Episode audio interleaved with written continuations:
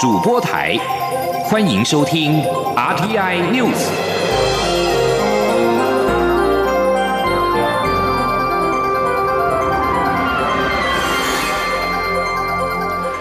各位好，欢迎收听这节央广主播台提供给您的 RTI News，我是陈子华。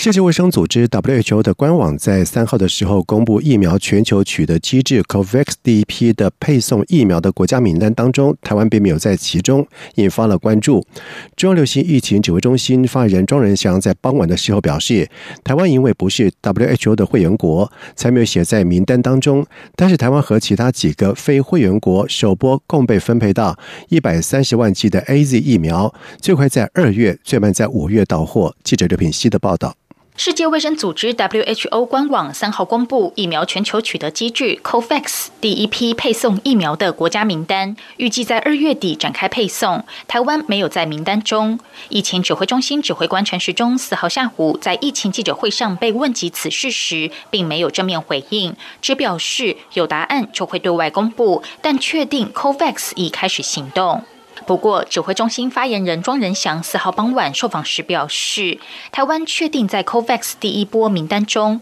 ，WHO 官网名单没有列出台湾，是因为该名单只列出 WHO 的会员国。由于台湾不是会员国，所以没有在其中。但台湾跟其他五到八个非会员国共将分配到一百三十万剂 AZ 疫苗。他说。有关今天 COVAX 呃所公布的第一波的 COVID-19 的疫苗配送名单当中，其中有分配到 Non-UN Member State 的有一百三十万剂的 AD 的疫苗。那这个其实就包括我国跟其他非联合联合国会会员的货配的一个数量。那世界卫生组织在核准这个 AD 疫苗的紧急使用授权后。它将会陆续通知各国实际货配的数量跟配送的时程。那指挥中心会针对这个疫苗积极跟 COVAX 呃联系运送、报关等相关事宜。庄仁祥指出，由于每一个国家的人数不同，会分配到的数量也不同。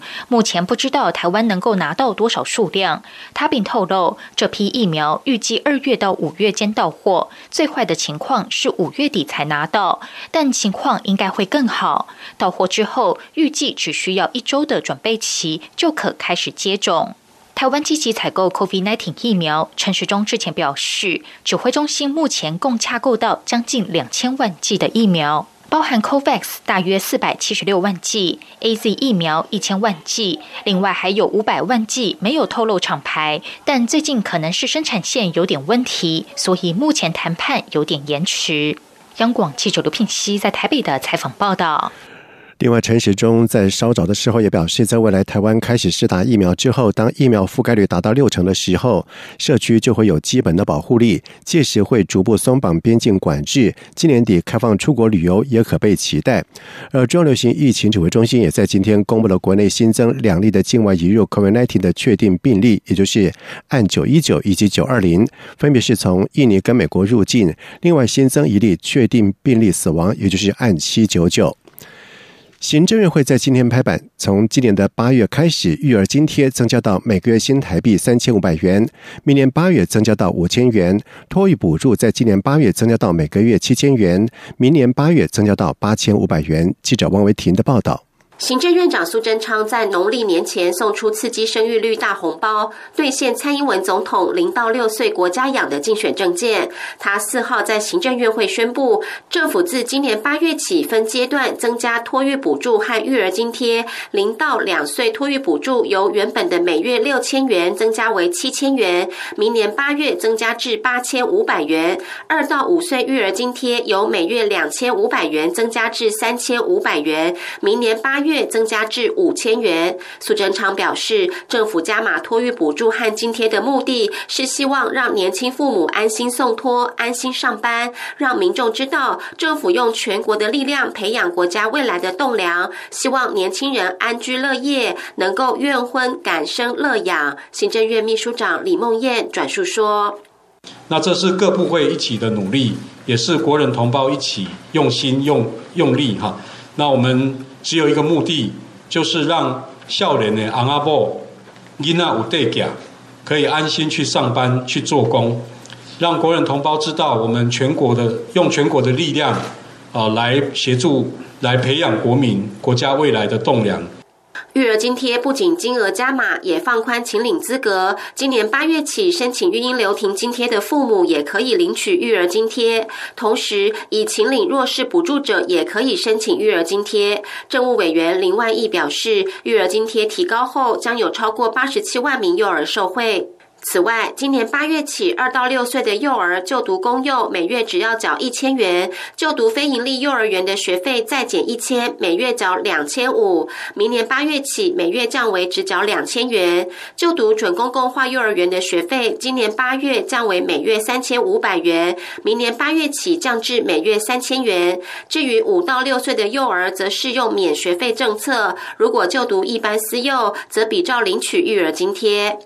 政府第二期催生计划分四年执行，由二零二一年至二零二四年止。除了增加津贴与补助额度，也规划零到二岁公共化托育设施再增加约九千个名额。二到六岁公共化幼儿园再增加五点五万个名额，并持续推动准公共化机制，以营造更好的育儿环境。整体而言，政府投入零到六岁幼托经费，从二零一六年的一百五十四亿元到今年的五百五十七亿元，后年进一步增加到八百五十亿元。中央广播电台记者王威婷采访报道。而台湾人口负成长，政府是加大力量的催生。第二期托育政策调整刺激生育率的方式，将原本第三胎才加码的补助提前到第二胎就可以请领。政委员林万益表示，目前针对第三胎才加码补助不足以回应现实，所以提前到鼓励民众生育第二胎，就可以享有育儿津贴加码新台币一千元的补助。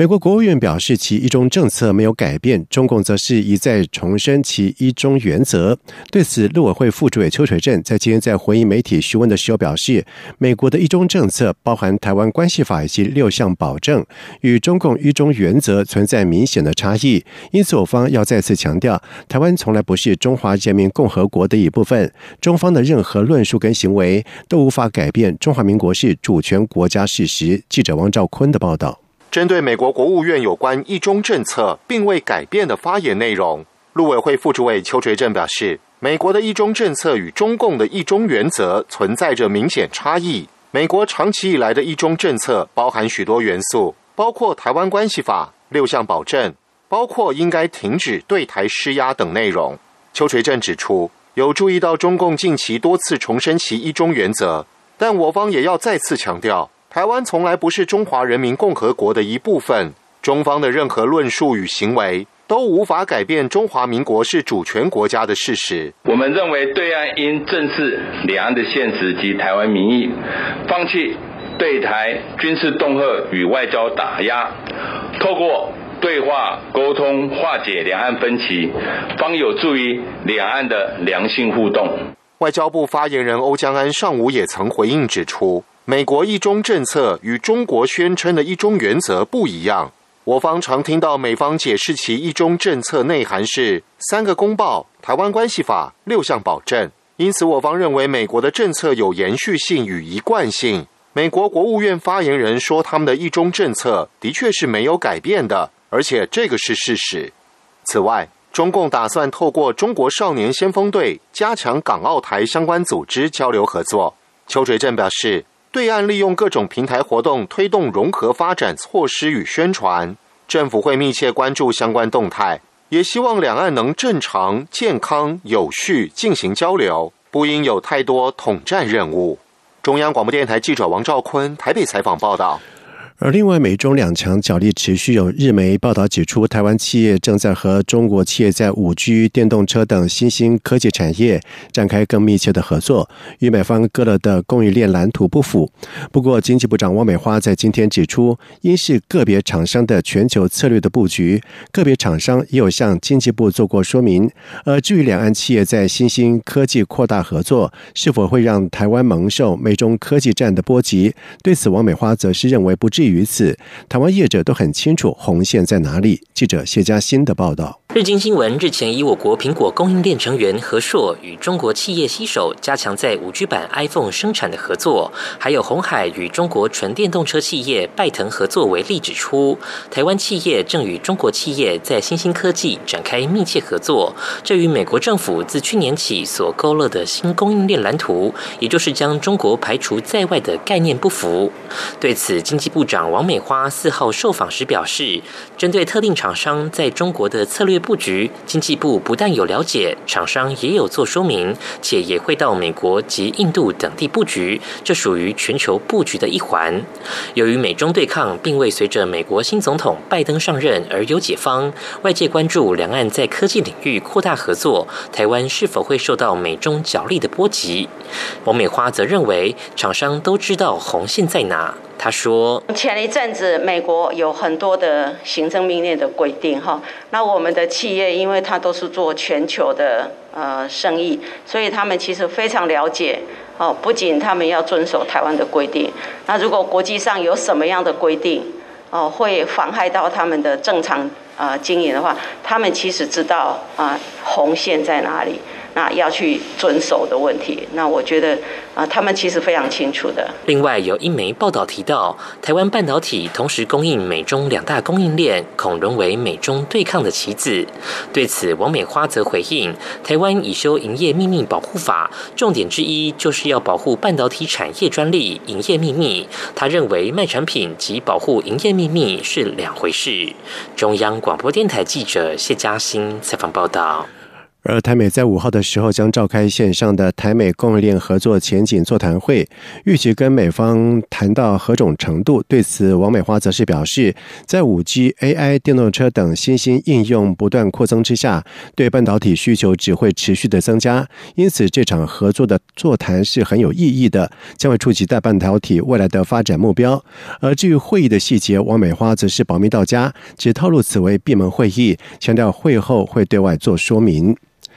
在外电消息方面，缅甸军方在去年十一月大选出现了舞弊为名，在。一号凌晨展开突袭行动，拘捕了缅甸实职领导人昂山素基以及总统温敏和多位的政治领袖。而联合国秘书长古特瑞斯在三号承诺，将对缅甸军方施加足够的压力，确保这场政变失败。而拥有十五个成员国的联合国安理会也正在协商一份可能的声明，由英国推动的初步草稿谴责政变，并且呼吁军方尊重法律规定以及人权，并且应该立即。的释放被逮捕的人士，而与此同时，活动人士也表示说，缅甸第二大城位在中南部的瓦城，在今天出现了反军事政变的示威，至少有三名示威的民众被逮捕。另外，社群网站脸书则表示，旗下的一些服务在缅甸受到阻碍，用户无法使用。而脸书公司发言人也敦促有关当局恢复连线，让缅甸的民众能够跟家人和朋友联系，并且取得重要的消息。联合国最高法院在四号表示，伊朗诉请推翻前美国总统川普重启核制裁的诉讼，法院同意进行听审。而此之前认为这项争议不在联合国司法管辖范围内的华府，则是表示失望。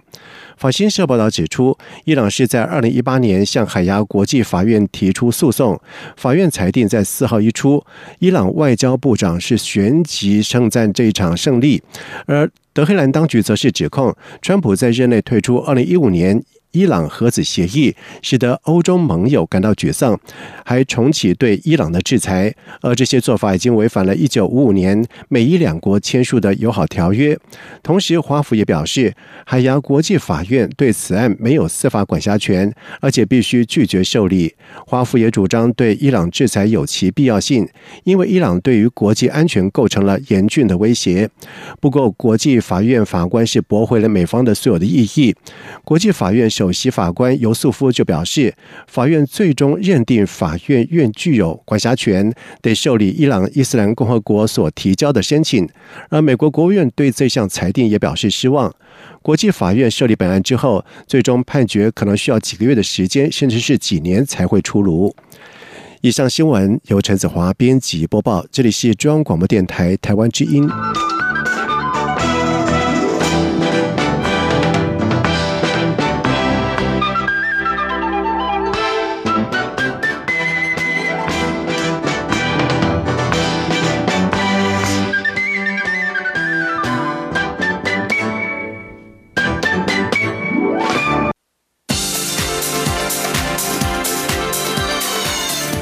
是中央广播电台台湾之音，欢迎继续收听新闻。现在时间是晚上的七点十五分，欢迎继续收听新闻。为了防范 COVID-19 疫情在农历春节期间因为人潮聚集而失控，中央流行疫情指挥中心在昨天下令，将针对全台各大景区以及主题乐园进行人流管控。而对此，交通部长林佳龙在今天表示，这次将不会启用一九六八 APP 来警示人潮热点。此外，他也呼吁民众只要落实防疫新生活，还是可以过正常的生活，包括出游。记者吴丽君的报道。为了避免疫情失控，交通部观光局所辖十三个国家风景区及各大主题乐园，将配合中央流行疫情指挥中心于新春假期间进行人流管控。对此，交通部长林佳龙四号受访时表示，这次将不会比照去年启用一九六八 App 来显示人潮热点，提醒民众分流，主要是因为涉及。其他部会管辖的热区必须同步提供及时正确的资讯，以免误判或误导。时间作业来不及，加上一九六八 App 已于三号增设新功能，以利用路人在廉假期间及时掌握国道服务区停车位的状况，因此也没有空间再增设热点警示。他说：“最主要是一九六八 App 主要还是在。”作为我们国道跟公路系统相关的行车资讯。然后，另外一九六八 App 哈，因为要申请也必须要两周前变更，而且已经我们把它增加国道服务区的停车资讯，所以也没有办法再容纳这么多的资讯。至于交通部今年首度在春节期间针对北台湾六个县市，也就是北北基桃竹寄出的春节孝亲专案，是否因为疫情升温影响成效？林佳龙则表示，目前反应。还不错，他说。到目前反应还不错，目前来申请的已经上千人。那因为每一位长辈五十五岁以上，那一夜是一千五百元的补助，最多到三天，所以有相当大的吸引力。特别是有一些观光饭店，他们也加码，提出很多其他的优惠。那这一些优惠都可以让在北部的年轻人招待长辈过年来北部。不过，面对疫情引发的退房潮，林佳龙则是连忙喊话。呼吁民众，只要落实防疫新生活，还是可以过正常的生活，包括出游，也让国旅市场能够维持一定的热度。中央广播电台记者吴丽君在台北采访报道。高雄市议员黄杰的罢免投票进入最后的倒数，民进党是请全党之力挺结，党内高人气的党公职人员也是纷纷南下助阵，以截断蓝营的报复性罢免的气势。而针对罢捷团体在今天告发蔡英文总统违反选罢法，民进党高雄市党部主委赵天麟协同地方党公职出面回击，质疑罢捷团体转移情绪性报复性罢免的焦点，呼吁支持者坚守民主原则，出面投下反对票。记者刘玉秋的报道。高雄市议员黄杰的罢免案投票在即，为了力挺黄杰度过罢免关卡，民进党台北市党部主委胡一农、立委于天专程南下为黄杰入阵，高雄立委也接力陪同黄杰站路口拜票，就连台湾基金立委陈柏奎也将南下陪同黄杰车队扫街。绿营定调力保黄杰，以截断蓝营报复性罢免的气势。不过，针对绿营全党总动员挺捷，罢捷团体四号赴台湾高雄地检署刑事告发蔡英文总统违反选罢法，用国家机器企图影响并妨害地方罢免活动。民进党高雄市党部主委赵天林则是协同党部干部以及高雄市议会议员发表声明回击。赵天林表示，罢捷总部对于日前侮辱女性的字眼出现在宣传的行列中，至今没有道歉，现在又透透过。诬告蔡英文总统的方式来转移报复性罢免的焦点，转移什么焦点呢？转移这整场罢免的行动就是一个没有正当性、出自于情绪性的报复性的罢免。所以我们对凤山市民的民主素养非常有信心。他们用这样子的一种非常不堪的、没有正当性，而且非常的粗鄙的方式来进行这样的罢免行动，我们相信一定会激起更多的凤山市民出来投不同意罢免票。民进党一方面对罢结案采高调力挺黄杰，另一方面面对民进党立委吴思瑶等立委相继被发动罢免，民进党内也将是罢结案的结果，再调整后续因应罢姚案的策略。民进党认为，从桃园中立、高雄凤山市议员的罢免案，到国民党直接由党籍市议员领衔成立罢免胡思瑶立为总部，证明国民党终于不演了，也证实了这些罢免案背后都是国民党在主导的报复性罢免行动。这种政治操作终将不会获得支持。中央广播电台记者刘秋采访报道。媒体人赵少康重回国民党，他在今天还原了当初跟国民党主席江启臣会面接触的过程。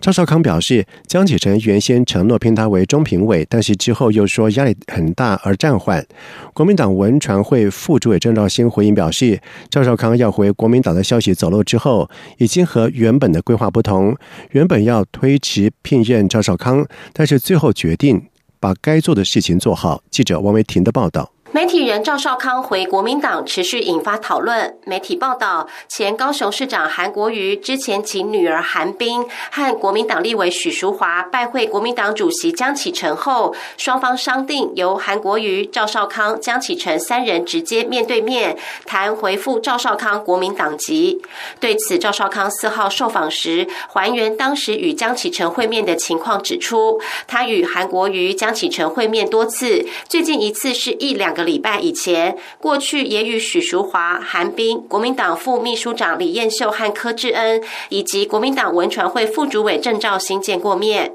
赵少康表示，江启臣见面时承诺会立刻启动回复党籍的程序，且要聘任他为中评委，而且江启臣还透露会竞选连任党主席。但是过几天，江启臣又说，因为压力很大，暂时不能聘任赵少康。赵少康说。然后郑兆兴做联络人，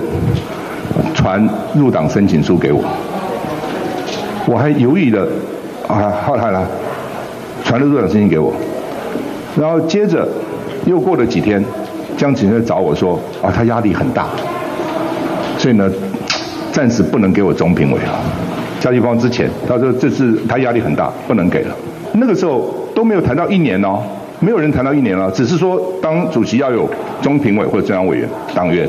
哦，然后江主席有说他他到现在没有放弃，他会继续选党主席。我说我选不选没有决定，再说。针对外界揣测赵少康回国民党代表赵韩结盟，赵少康也要外界别只聚焦赵韩结盟。他说，很早就认识前新北市长朱立伦，比认识韩国瑜还早。为何一定是赵韩结盟？为何不能赵江结盟，或是赵江韩朱结盟？郑兆兴受访时也表示，许淑华、李彦秀、柯志恩并未参加赵少康回复党籍的几次会面。他说，江启臣与赵少康几次的会面，曾提及要壮大国民党，邀请许多过去与国民党有渊源的好朋友回来，并担任中评委。江启臣也确实说过，若能在主席任内邀请赵少康担任中评委，是莫大的荣幸。郑兆兴表示，后来出现一些风声和传闻，江启臣确实造。造成困扰，而且传闻与当初邀请赵少康回党担任中评委已经不同，所以推迟聘任计划。不过，既然话都已经公开讲，就决定开大门走大路，把该做的事情做好。中央广播电台记者王维婷采访报道。在外电消息方面，北大象龟组织欧洲盟军最高司令沃特斯在四号表示，美国及西方盟国对于中国跟俄罗斯在共同利益领域的合作愈加紧密感到越来越忧虑。路透社报道说，尽管美国国防支出超过了中国跟俄罗斯，五角大厦仍然是自二零一八年以来将对抗中俄列入战略核心。美籍的沃特斯告诉记者说，这种伙伴关系意在推展彼此的利益，而这些推。进展可能不利于欧洲以及相关和周围的国家。北约指控俄罗斯企图以新核武、网攻以及隐蔽行动来破坏西方事件的稳定。而欧洲联盟是中国为争夺影响力的对手，同时又是贸易的伙伴，而其中许多成员国也是北约的成员。而历史上共有陆地边界超过四千两百公里的中俄向来是互不信任。俄罗斯民族主义者曾经就中国影响力入侵矿藏丰富的俄罗斯远东地区。提出了警告，但是俄罗斯在二零一四年从乌克兰并吞克里米亚半岛之后，受到了西方的制裁，开始转向亲近中国。沃特斯并且表示，我们对中俄这种合作趋于紧密的态势相当的戒慎。日本东京奥运及帕运组织委员会会长森喜朗因为涉及性别歧视的发言惹议，他在下午为此出面公开道歉。他表示撤回这些发言，他并且指出没有考虑要辞去组委会会长的职务。森喜朗在昨天在评论日本奥会要将女性。理事比例提高到百分之四十的目标时，说女性多的理事会将会很花时间。他并且说，增加女性人数时必须限制发言时间，否则一直说不完，很令人困扰。而日本放松协会、HK、朝日新闻等媒体报道说，森喜朗的发言招致国内外的批评声浪。而森喜朗在下午召开记者会表示，他昨天的发言违反奥运以及帕运的精神，是不适当的表现。他深切反省，撤回这些发言，对此道歉。接下来进行今天的前进新南向。前进新南向。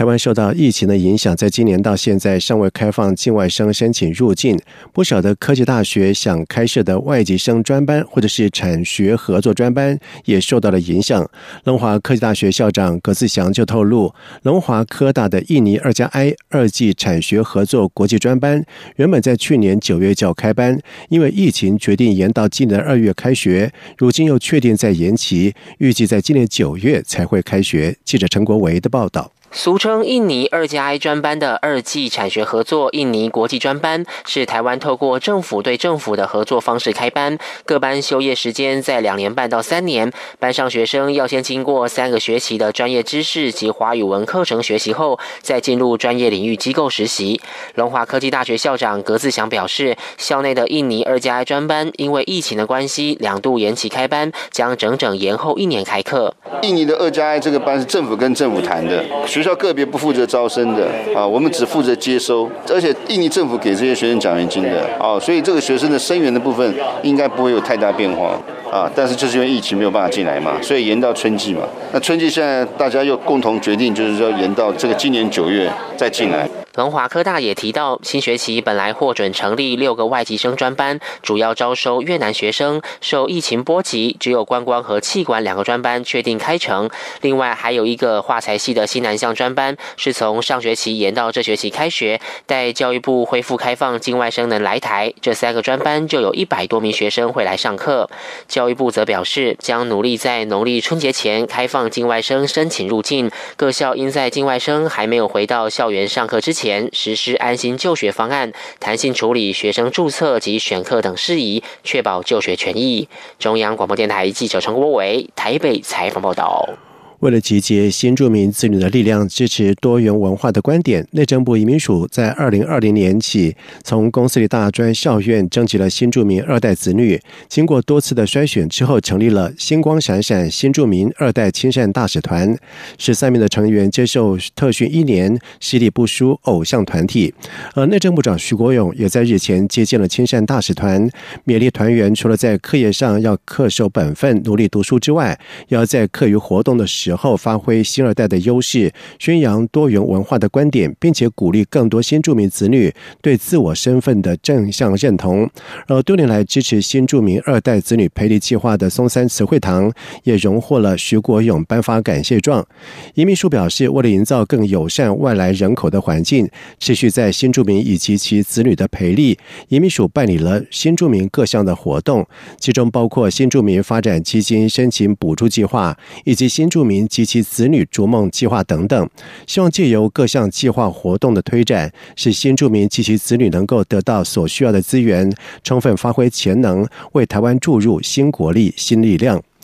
以上新闻由陈子华编辑播报，这里是中央广播电台台湾之音。